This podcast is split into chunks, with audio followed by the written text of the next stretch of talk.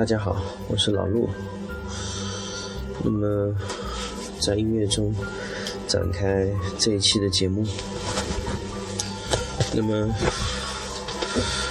今天呢，想说什么呢？有很多朋友最近给我发来了消息说，我想做一个摄影师，那我应该选怎么样的相机呢？或者说，哎，我使用这样的相机，可不可以？还有一些朋友甚至会说，那我做商业摄影需不需要更换一个更好的相机呢？其实这些问题总结的来说，也就是我想说的这一期节目的主题。相机系统对我们的影响到底有多大？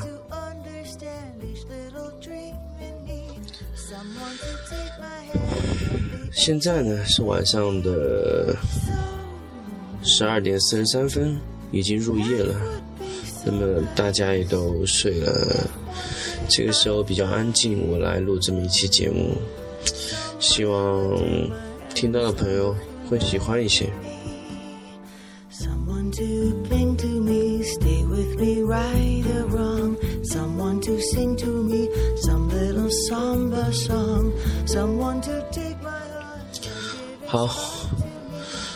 来说今天的话题：相机系统对我们的影响到底有多大？首先，我还是要说，一个完整的相机系统当然是由镜头和相机组成的。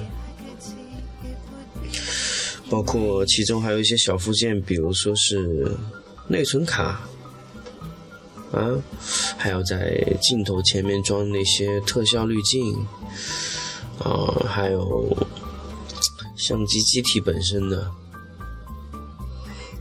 那我来说说我们相机系统的选择吧。首先来说机身吧，机身。其实，对我们来说，其实就几个比较常见的参数。首先就是一个是幅面的画幅大小，也就是说你的 CMOS 或者你的底片有多大。那么还有一个呢，就是你相机的卡口。那这个卡口就已经决定了你使用的是什么样的镜头。嗯。相机系统整的来说，从机身层面来说，就只是这两个选择。那么我们来说第一个选择，首先幅面大小，那么常见的就是幺二零、幺三五，还有一些大画幅的相机。那么大画幅的相机有很多的这种品种啊，可以说是有各种多的品种。但是后背的大小往往都是差不多的，六乘六、六乘七，甚至有更多的。那么，我们经常使用幺三五的相机，其实大家用的也都是幺三五，但是幺三五里面有 APS 杠 C 画幅。那么 APS 画幅呢，也就是截幅，为什么会出现这个幅面呢？那也就是当时佳能他们在设计的时候啊，为了提升胶卷的拍摄速度呢，所以提出了这个 APS-C 画幅。那么在后来的数码机中呢，为了减少那个 CMOS 的大小，所以我们大量的使用了 APS 的画幅。那么 APS 画幅给我们带来的唯一的好处呢？也就是相当的便宜，那么全画幅的价格会非常贵。第二个呢，就是幺二零的相机，那幺二零相机就是比三五、幺三五的全画幅的还要更大。那么好处是什么呢？首先最直观的就是像素会更大，因为你的尺寸会更大，要大将近一倍的大小。一倍多，那么这个增大的面积往往是像素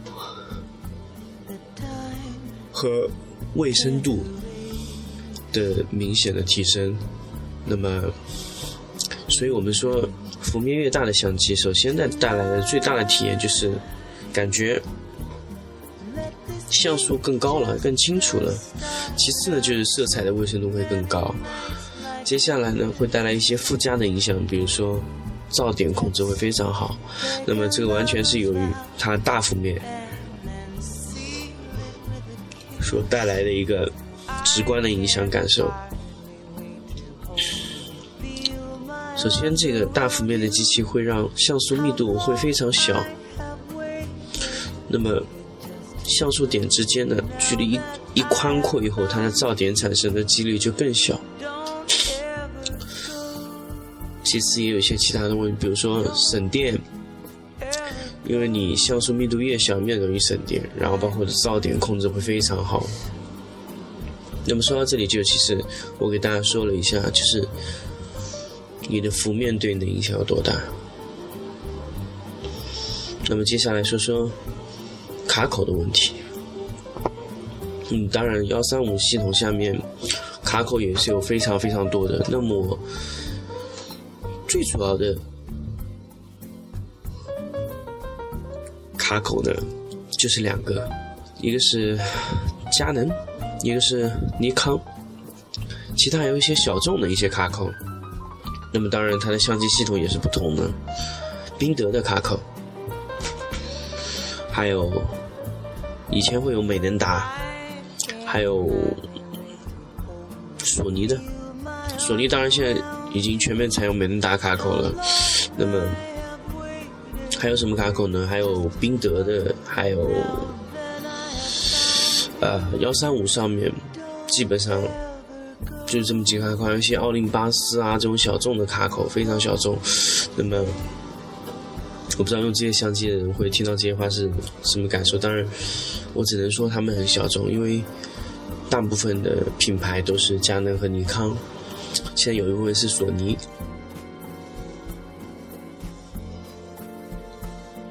最近听说呢，三星发了一个 NX 一的相机。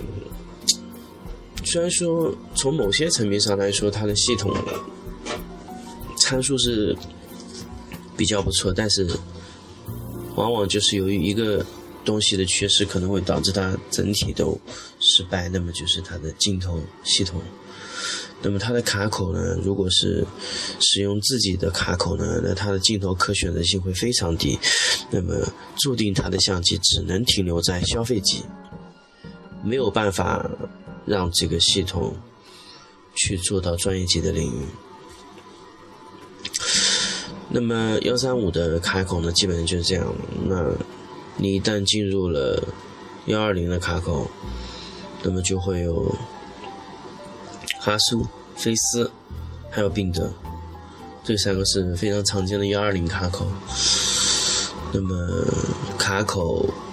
说完了以后呢，其实要强调一个，就是你选择的这个系统，那你的镜头系统都必须工作在这个下面。当然，所以你在选择相机特性的时候，就会决定你之后整一个选择相机的一个过程。那么，其实这是一个比较难以选择、比较纠缠的一个一个方式。其实幺三五下面大家比较纠结的，也就是。尼康和佳能，那么到底怎么选择，我也很难讲，因为我是一个佳能长期的一个用户。那么，怎么样来说这个问题呢？那我只能说，如果是从像素的层面来说，那可能尼康是会占上风。现在。那么之前尼康是一直占下风的。那么其实不说不说 D 八百的机器的话，如果回过来说说相机，D D 八百之前尼康的所有相机的 CMOS 的系统确实是不如佳能的。那么还是要强调一点，佳能的做工，那么只只能说是旗舰哦，是远远不如尼康的。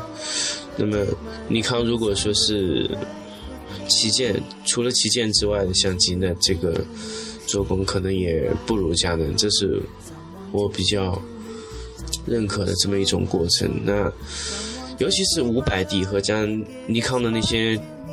呃，D 五千二或者什么机器，佳能可能现在是 D D 七百啊，这种机器明显是佳能的做工会超越尼康一点，然后尼康一旦过了旗舰之后的做工会明显超越佳能很多，这个我不知道该怎么说，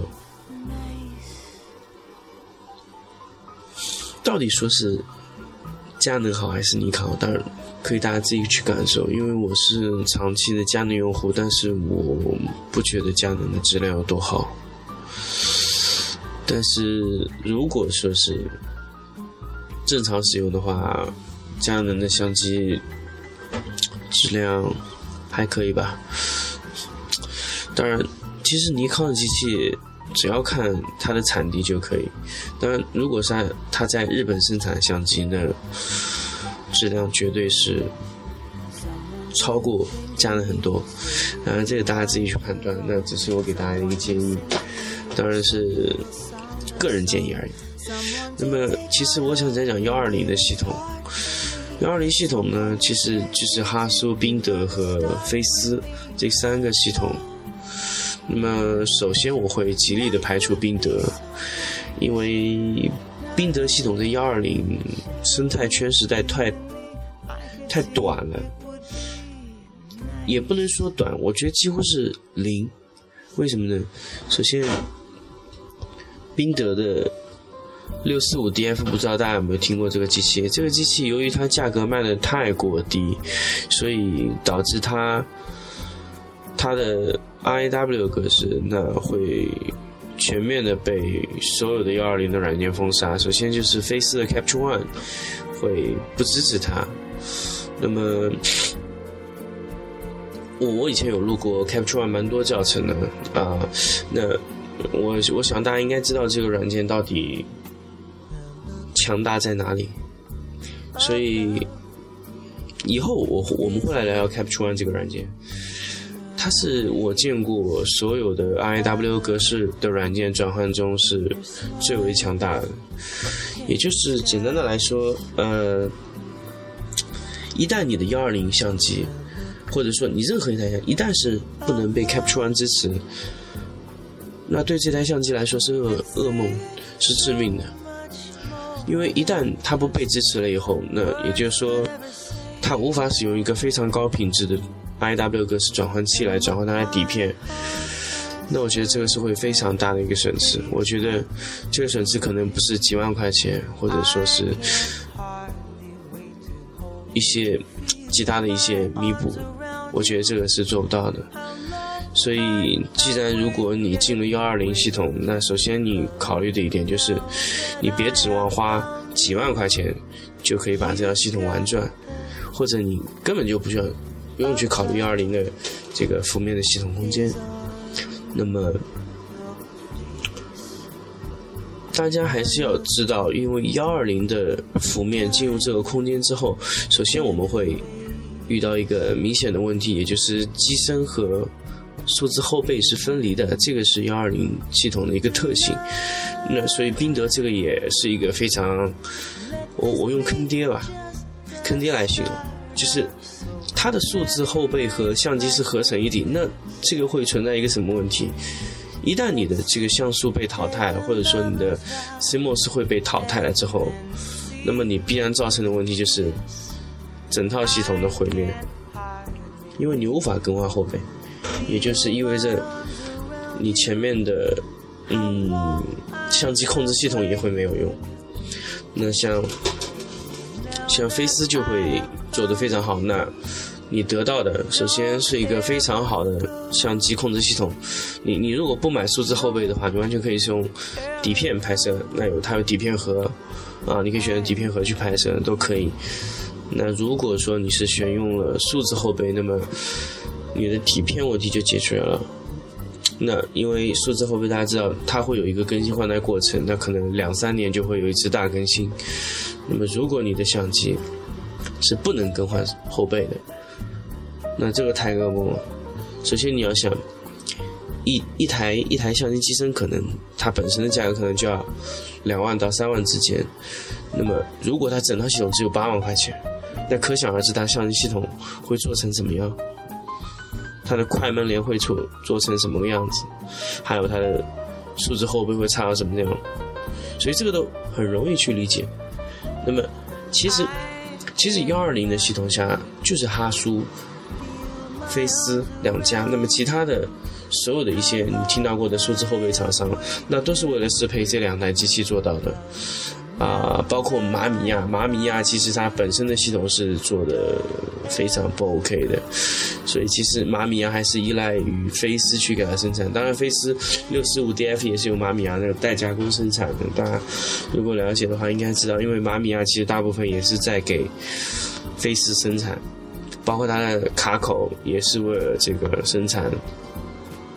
那么，现在来说说哈苏和菲斯之间的一个一个关系。大家知道，哈苏是瑞典，瑞典产的一个东西，那菲斯就是丹麦的。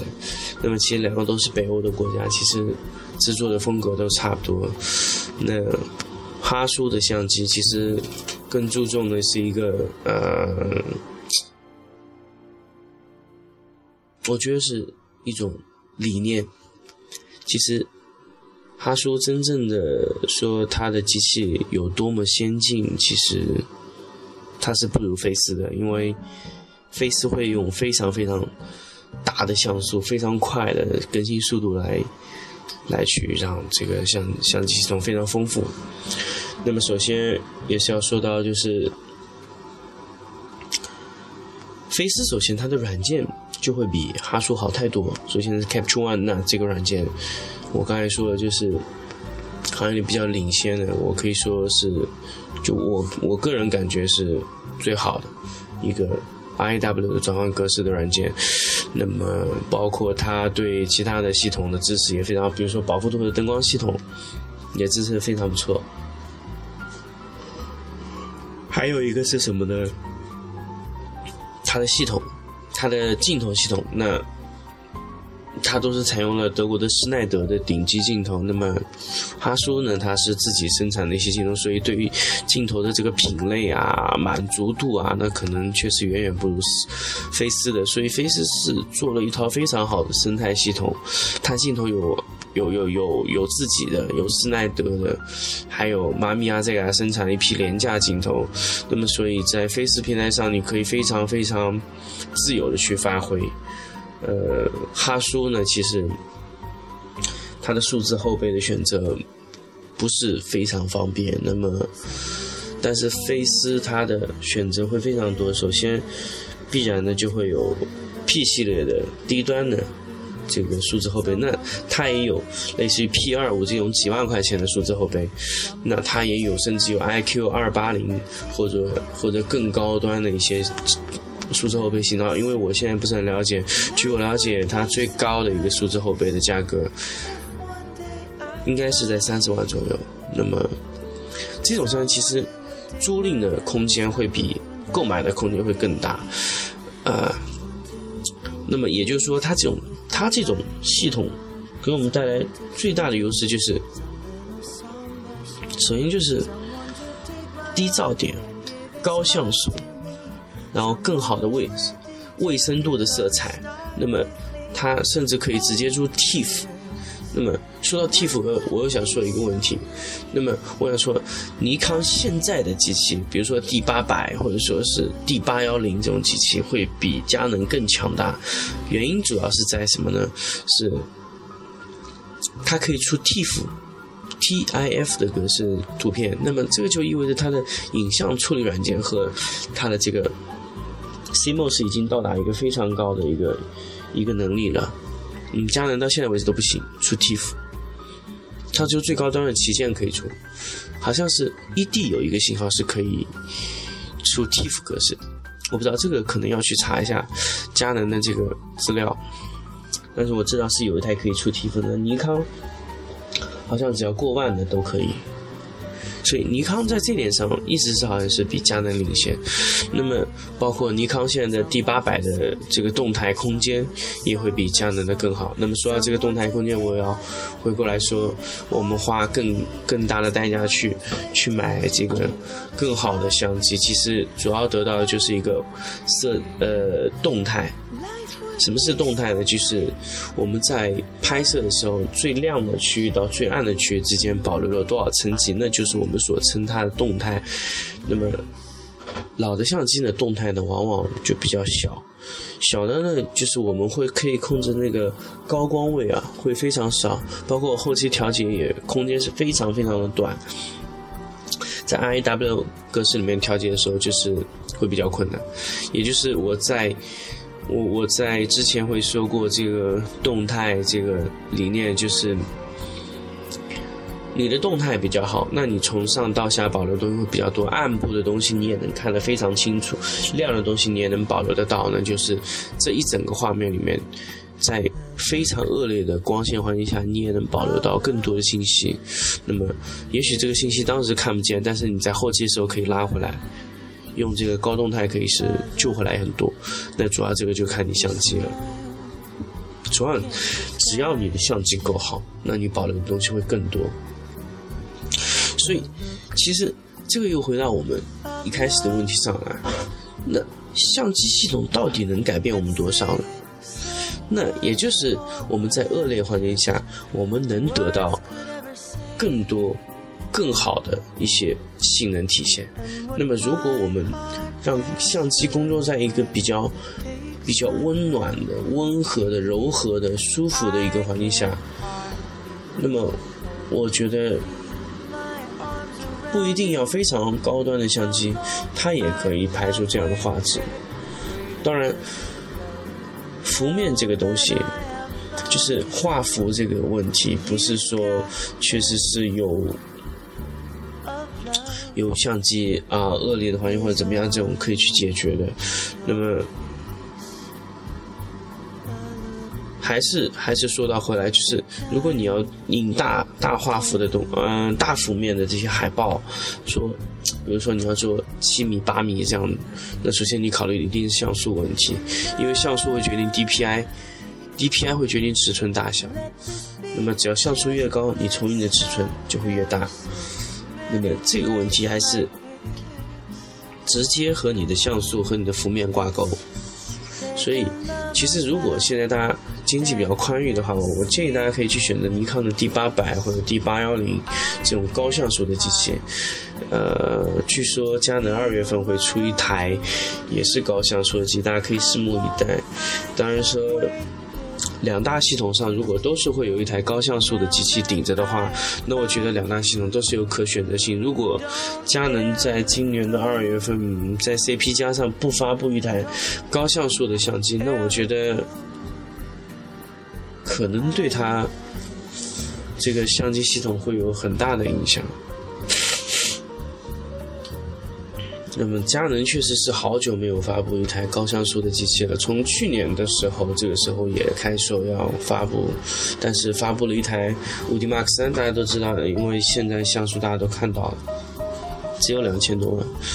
那么佳能，我觉得今年发一台四千万像素的相机，应该是板上钉钉的事情了，因为 D 七五零传出来的数据是。两千四百万像素，那么如果是 APS 杠 C 画幅的话，佳能的手上如果按照这样的像素密度换算过去的话，应该有一台相机超过三千五百万，三千五百万以上的像素应该会有这样一台全画幅的机器出现，啊，希望大家到时候看吧，我不知道会是一个什么系列，也许是传说中的三 D。或者是二 D、四 D，不知道佳能会用哪一个数字来命名这个系统？我相信大家可以拭目以待。嗯，那么其实说了那么多，扯扯的都扯了蛮多，还说相机的系统。说到这里呢，其实大家大家有数，就是我们应该选择怎么样的一个机身？哦，机身其实对于我们最容易考虑到的还是它的幅面，还有一个是什么呢？还有是它的这个这个像那个就是它的 ISO 的靠噪点控制能力啊，这个是也是非常重要的一个东西。当然，如果说你的相机越往后走，它的像素控像素就是它的噪点的控制能力一定会越强。那么，还是说回来到相机系统上，那么你你对之后的这个镜头的这个选择也是非常重要的一个东西。啊，当然你这个镜头的选择完全是由你这个。最后的这个决定的，这个你的喜好程度决定的。那么相机在一个品牌下，你买哪一个型号，那当然是看你口袋里的经济能力了。还有或者说不说经济能力吧，那就说你做这个商业用途的话，你觉得它能值多少钱，你就买一个多少价位的相相机就可以，其实很容易。首先就是确定你要。喜欢什么风格？那么尼康首先是是非常浓浓烈的那种色彩，非常对比度很高的那种色彩，还有非常锐利的画面。那么佳能就是完全是相反的，和佳能几乎佳能和尼康的这个色彩特性完全是相反的。应该来说，首先佳能的颜色是非常淡的，尼康就非常浓。那么佳能会它的画面会非常柔和，那么尼康就会非常锐利，所以尼康是一台适合直接出片的相机，因为它直接可以得到那样的画面，但是佳能做不到。佳能需要非常多的后期去调整这个图片，但是佳能的后期它可以调整的范围会更大，因为它。可控性非常强，但尼康原来的色彩的可控性会弱一点，当然也不存在，也不排除有一些它的流程就做在这个拍摄上，但这个很难去说啊，关键看自己的选择。这是两种完全不同的特性，就佳能呢，正常来说是比较适合后期的，尼康呢比较适合直接出片。当然也没有绝对啊，大家可以按照自己的对颜色的这种需求去选择自己喜欢的相机。那么好了，接下来说光学系统，那么也就是镜头系统。那么其实选择镜头的时候，大家可以很容易看到几个参考指标，不可不管你买任何的这个品牌的镜头，其实永远就是这么几种。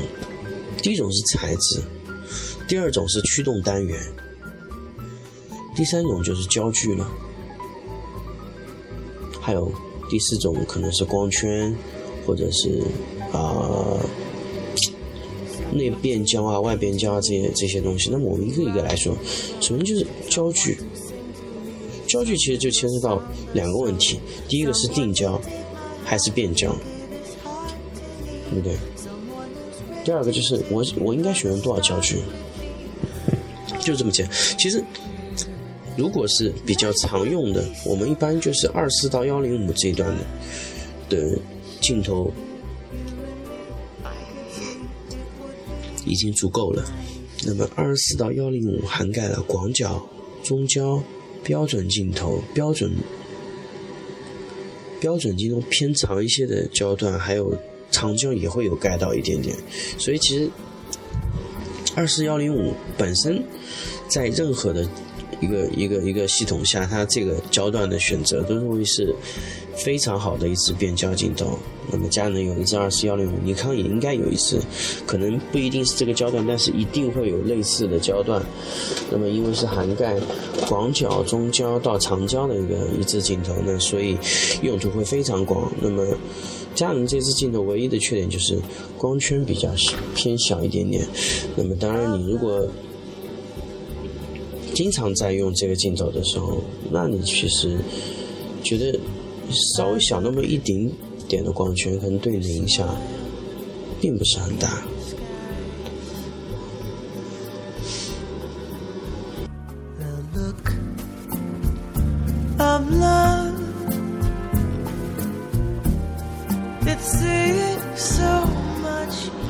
接下来呢，来说说焦段。啊，其实从三十五以内都称为广角，二十四以内称为超广角，十六以内称为鱼眼。啊，这这一段区间都属于广角镜头。那么标准镜头呢，其实特指的就是五十五十五这几个焦段。都是属于标准镜头，为什么是属于它标准镜头呢？那就是和人眼看到的焦段是非常接近的，也就是五十或者五十五毫米啊都会有，因为它不同的镜头系统下标准会不太一样。那么佳能、尼康都是用五十毫米标准的，那呃徕卡可能有五十五毫米的或者是多少毫米的非非标，但这种都都称为标准镜头。那么长焦呢，其实有一个标准长焦和中长焦，还有一个长焦。那么标准长焦呢，其实我们所经常看到的八十五毫米就属于标准长焦镜头。那么一百一百毫米以外都属于长焦，超长焦呢，那应该属于一百五十以外都属于超长焦镜头，超远摄镜头嘛。其实你也可以理解两百以外就是可以。其实大家对超远摄镜头。没有一个就是明确定义，那可能两百两百，或者说如果你要非常准确的理解，那可能你可以称小白之外的镜头都可以称为是超远摄镜头。那两百之外的，或者一百、四百，其实有很多可以选择的地方。那么说说光圈，那么其实呃。大家会花很多代价去买一支大光圈的镜头，但是其实有时候你买回来会发现，哎，好像大光圈多的那么一档两档，嗯，其实对你来说并不是这么在意。假设假设我给大家说一个非常简单的一个案例哦，佳能五十毫米镜头上有三支。五十毫米的焦段上有三支镜头，第一支呢是五十一点二，一支是五十一点四，一支五十一点八。那如果比较熟悉镜头的人，大家会了解五十一点八的价格是多少钱？是六百块钱。哦，是八百块钱。那么一点四呢？这个镜头的价格就会达到两千六。那么一点六到一点八是啊，一点四说错了，一点四到一点八呢，中间只有几档光圈呢？只有两档，一点六、一点八，OK。但是这两档值多少钱呢？大家可以想象，可以值将近两千块钱。那么，如果你说这样的代价，不算大，那么你可以看看五十一点二的镜头，一点二到一点四，中间只差了一档，那么这支镜头是多少钱呢？呃，如果我印象中没错的话，应该是八千五百多，那么这个差价就非常大了，那相当于要差六千块钱买一档光圈。那么这个到底值不值呢？那为什么还是会有这么多人去愿意去买这么贵的镜头呢？那就要说到，如果说你觉得仅仅为了扩大一档光圈不值，那么接下来我就要说说它值的地方。为什么还是会有这么多人不停的挤破头去买这些镜头，就是为了那么一档半档的光圈？好，那我来说说第三个区别，那就是材质。首先，我们要说镜片会有非常非常多的材质，大家比较了解多就是树脂，还有玻璃。那么玻璃之后呢，还有一个萤石，镜片，那么玻璃上还有镀膜，还有镜头的结构处啊。那么材质这么这么来说，也就是树脂镜片，其实就是我们经常在摄影爱好者中说的塑料镜头，因为它。和塑料的成分几乎是差不多的，那么这种镜头会有什么问题呢？那首先就是鬼影、眩光、紫边这种问题会非常严重。第二个呢，就是它时间久了以后，它的成像的稳定性就非常差。那么包括热的时候啊，因为树脂是非常怕热的，它一旦热的时候，首先它这个形状不一定能保持的非常好。那么。其他的一些问题，比如说眩光这些问题都控制的非常差。那么也就是说，你使用这种镜头的时候啊，首先你一定要保证你给它的光线环境要非常好。首先逆光、侧光要是绝对不能有。如果一旦出现这种光线，那它的图像的这种图像质量会下降的非常非常快。那么第二个来说说玻璃镜片，那么玻璃其实。好坏呢？其实在于最重要的是什么？就在于气泡。所以德国人是，老实说，德国人是没有说什么树脂啊、玻璃啊，或者说萤石镜片啊。他倒是德国人，他没有这种这种传统。为什么？他他对玻璃的这个气泡的控制啊，已经非常好了。那佳能的气泡控制能力差了一点点。所以它的镜头还是会有一定的折射，一旦在玻璃镜片里面发生折射，那个问题是非常严重的。一旦在镜片里面发生折射，那你对你的锐度影响是非常非常大的。那么，所以因为这个原因呢，佳能啊、尼康啊这些相机的镜头啊，它就没有办法把。图图片啊，这个锐度啊，还有那个色散做的非常好。那主要的原因就是在于这个玻璃。那么，德国最有名的叫肖特基玻璃，那那个玻璃它的品质是非常好的。那么这种玻璃日本人做不到，所以他他做的玻璃会相对廉价一点。那么日本的玻璃在打磨方面，那个工艺。好一些，那么相对弥补它那个材料不足、不够好的这些缺陷哦。那么如果你用过德国镜头，你可以明显的发现德国镜头的色散会非常小。那么主要就在于它的玻璃这个气泡的控制上，会比日本好太多。那么日本由于这个气泡问题解决不掉呢？所以他就开发了一种新的镜头，叫萤石镜头。那么萤石镜头呢，它的气泡本身就非常小，但是唯一的成本就是它，它的制作成本就太高了，所以它注定就没有办法使用太多的萤石镜片。所以大部分的玻璃还是这个这个普通的玻璃啊。所以其实其实其实日本人的镜头它非常简单。它一旦全部采用萤石镜片，那是不太可能的。为什么？就是如果全部采用萤石镜片，你你将无法负担这个镜头的价格。因为如果一支镜头全部是萤石的话，那我觉得这个镜片的成本就是它销售给你成本可能就会高五倍。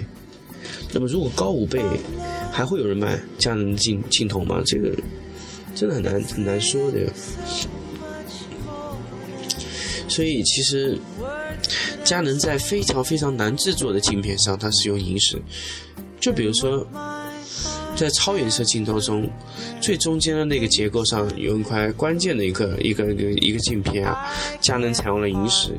就是因为它的玻璃的色散非常大，所以它在这个环节上它使用了萤石镜片，啊，但是它就是因为那一片的萤石镜片让让整个镜头的价格都非常贵，所以这其实也是佳能一个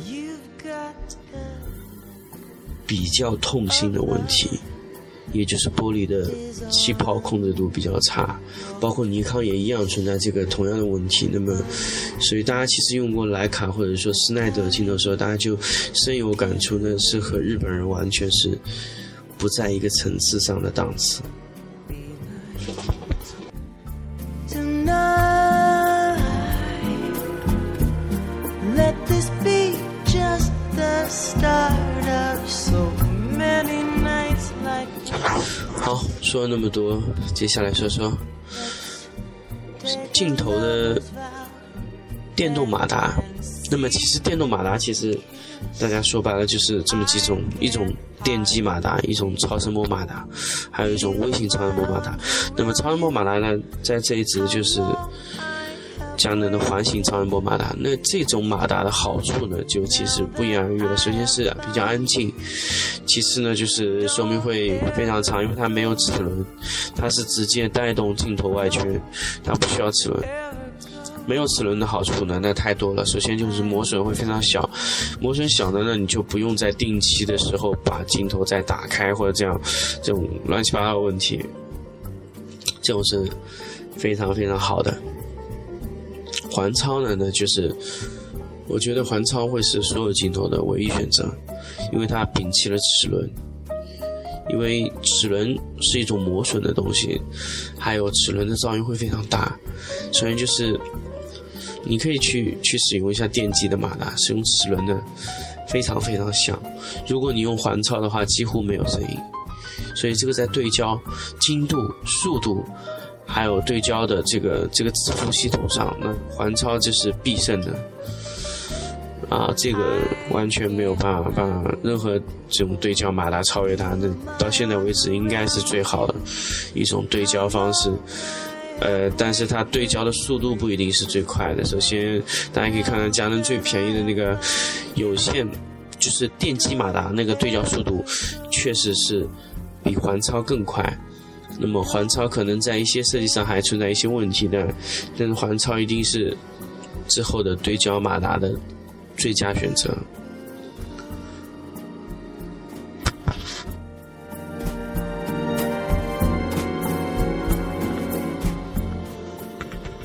好了，西西啊说了这么多，其实镜头选择性大家到现在为止也应该都是了解。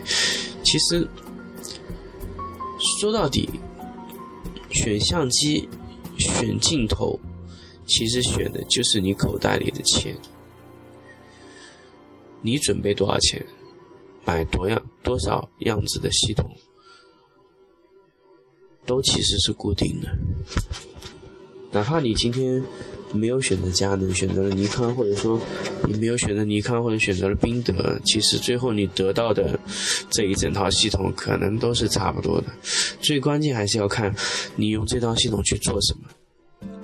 当然，去掉装逼或者说是外在的因素，那其实一般准专业级的相机都是足够在商业领域上使用了。那么，如果说是你要在非常专业的领域，假设说是外立面的海报拍摄，那你需要一个更好的机身。首先呢，肯定是全画幅的。那么接下来就是看你自己的选择了。你可以选择一万多、两万多，都可以选择。甚至你可以选择佳能、尼康的旗舰级的，可能在三万到五万之间。啊，这都看你自己。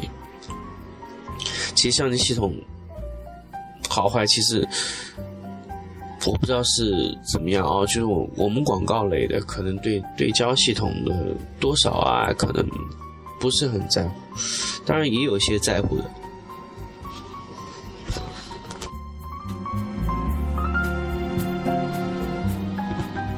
比如说拍人像的这一块啊，那当然也都是。会去追求这个对焦速度和对焦的这个点点位数啊，这个也是一个大家一直在追求的东西。当然，当然你用过比较多的这种对焦点的相机之后，你不会再愿意用去用那种对焦点比较少的相机。这当然就是人的一种惯性思维引起的。就你你用过的东西好的，不会再用差，这也很正常。呃，我到现在为止用的都是九点式对焦。虽然对焦精度会差一点，然后对焦速度会慢一点，但是从某种意义上，其实也锻了我锻炼了我一种关键时刻抓拍和预先对焦的那种能力。当然，如果给我更快的相机，那我我想我会对的更快。其实有好相机呢，可能对你有些技术的磨练，可能就不会是那么。那么就就强烈的要求，因为你的相机可以帮你做到。那么如果你的相机比较弱，那对你的技术的磨练其实会更深。其实怎么说呢？这个有时候有时候有些相机的不足可能能能用技术来弥补，但是致命的不行，也就是幅面啊、像素啊这些肯定是做不到。还有一个就是镜头所带带来这个锐度啊，这个也是从技术上是没有办法弥补的，所以这几点大家都是要牢牢记在心里的。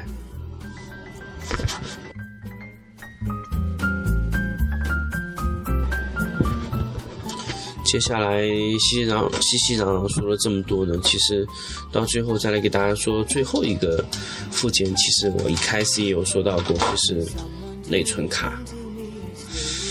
当然，内存卡大家看看这么小一个东西，可能平时都都不会去关注这种东西，但是有时候你真的去关注这个内存卡的时候，你会发现，哎，这个东西还挺贵的，或者说还挺有技术含量的。那么，其实内存卡最关键就是第一个是安全性。就是我存在里面东西是不是安全，不会丢失？就拷贝的时候会不会会不会有问题？第二个就是它速度了，还有容量。那么容量其实就刚刚关键看你这个卡插在这个相机里能拍多少张。那如果低于三百张，那肯定不能选择了。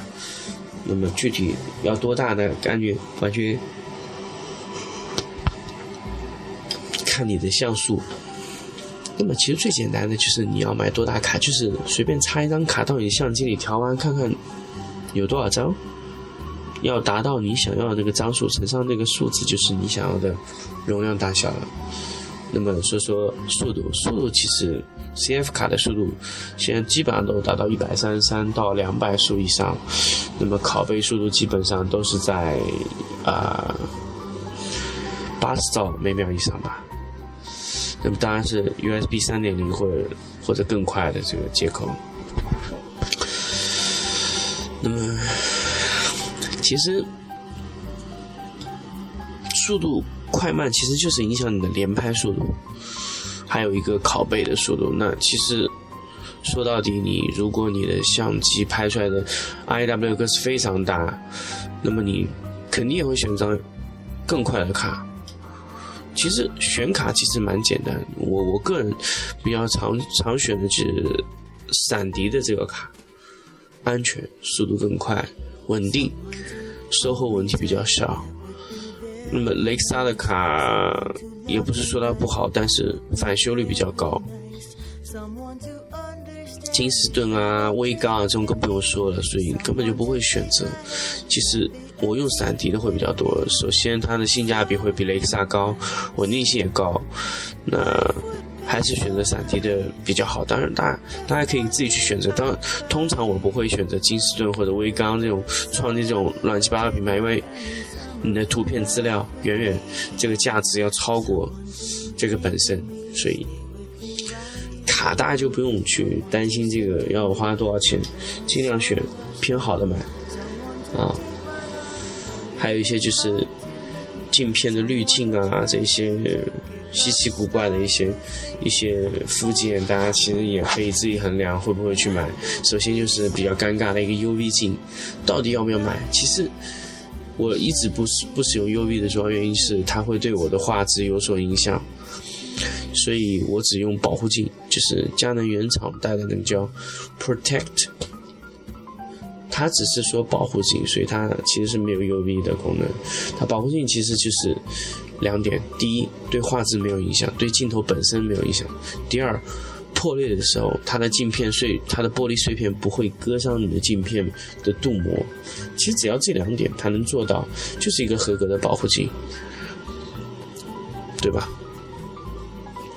那么接下来就是一个偏振的问题，那到底是不是要用偏振？其实。我觉得用处非常少，只能这么说。